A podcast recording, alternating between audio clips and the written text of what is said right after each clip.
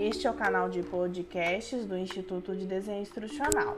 Neste episódio, nós vamos compartilhar como identificar KPIs de treinamento. Os indicadores chaves de desempenho, né, os KPIs certos para o seu programa de treinamento e desenvolvimento, é vital para que você possa criar esses treinamentos que apoiem de maneira estratégica os resultados do negócio.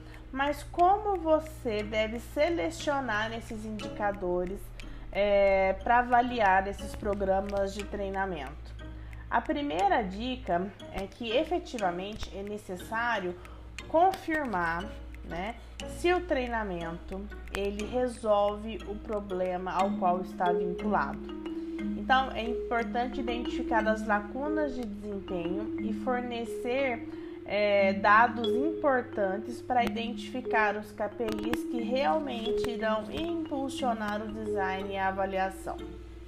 A segunda dica é alinhar todos os programas de treinamento e desenvolvimento com a estratégia corporativa.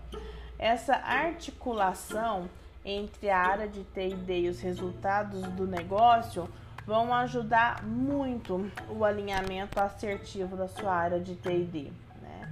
É importante também que seja sempre realizadas as, as análises das necessidades de treinamento, porque nessa etapa a gente pode filtrar bem métricas de negócios e associar a KPIs para que a eficácia do treinamento e seu impacto real possam efetivamente ser medidos.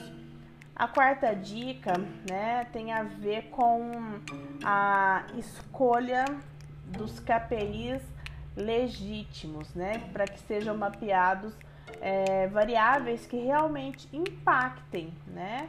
Então, ir além de hora acumulada de treinamento e chegar em lucratividade, em satisfação e engajamento.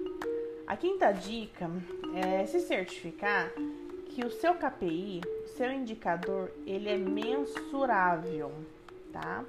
Se ele efetivamente pode ser medido, né, para dizer do fracasso ou do sucesso da estratégia de aprendizagem.